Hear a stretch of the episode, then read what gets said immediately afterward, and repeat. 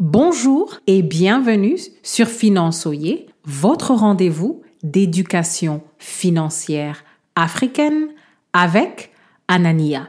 N'oubliez pas de vous inscrire à la newsletter de financeoyer.com en cliquant sur le lien dans la description. Le problème du jour est que les réseaux sociaux sont utilisés pour créer une nouvelle génération de personnes endettées pour les nouvelles startups de la FinTech.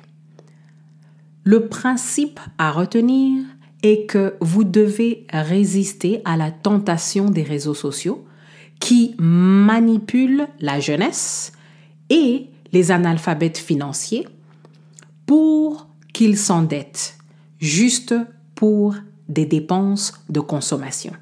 Mais voici ce que vous pouvez faire.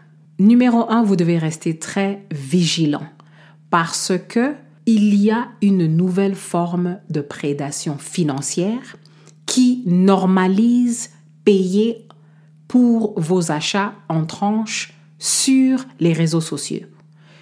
Si vous devez naviguer les réseaux sociaux, faites-le avec beaucoup de discipline financière pour ne pas vous faire avoir.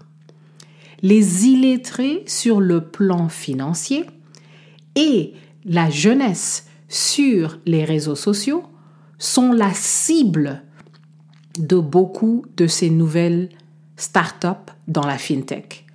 Et leur objectif, c'est de banaliser l'endettement. Et nous voulons tout faire pour que cette mentalité ne prenne pas racine.